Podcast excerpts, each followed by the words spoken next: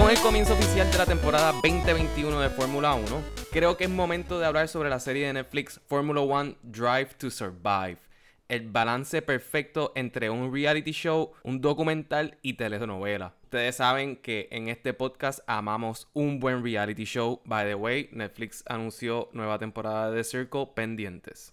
No tienes que ser fan del Fórmula 1 para que te guste este programa, o de ningún deporte, francamente. Incluso como dice Jodie Walker en su columna para The Ringer, la serie da más prioridad a crear 10 historias que sean entretenidas versus los resultados de las propias carreras. ¿Por qué es entretenido este programa? Pues Fórmula 1 es el deporte más exclusivo del mundo, ya que solo son 10 equipos y 20 carros, por lo que hay matemáticamente dos drivers por cada equipo y la política y el drama que existe entre los drivers, los directores de equipo, toda esta lucha para mantener sus sillas, para conseguir sponsors, para mantener a sus dueños felices, es increíble. Se podrán imaginar que con tanto dinero envuelto en un deporte, pues el talento no es todo. Y en muchas ocasiones es un deporte injusto y cruel, pero Drive to Survive te hace ver esta crueldad y esta injusticia bien entretenida ya van por la tercera temporada y para mí esta fue mi favorita. No solo cuentan la cancelación y reinicio de la temporada 10 semanas después por COVID, pero el cambio, cambio de equipo es presentado de forma magistral.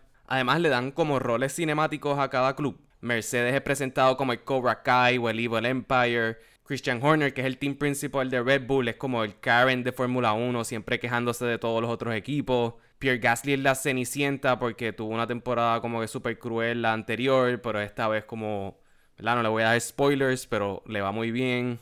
Lawrence Stroll y Lance Stroll son como Donald Trump y Donald Trump Jr. Y Roman Grosjean es el ave Phoenix que salió de las llamas.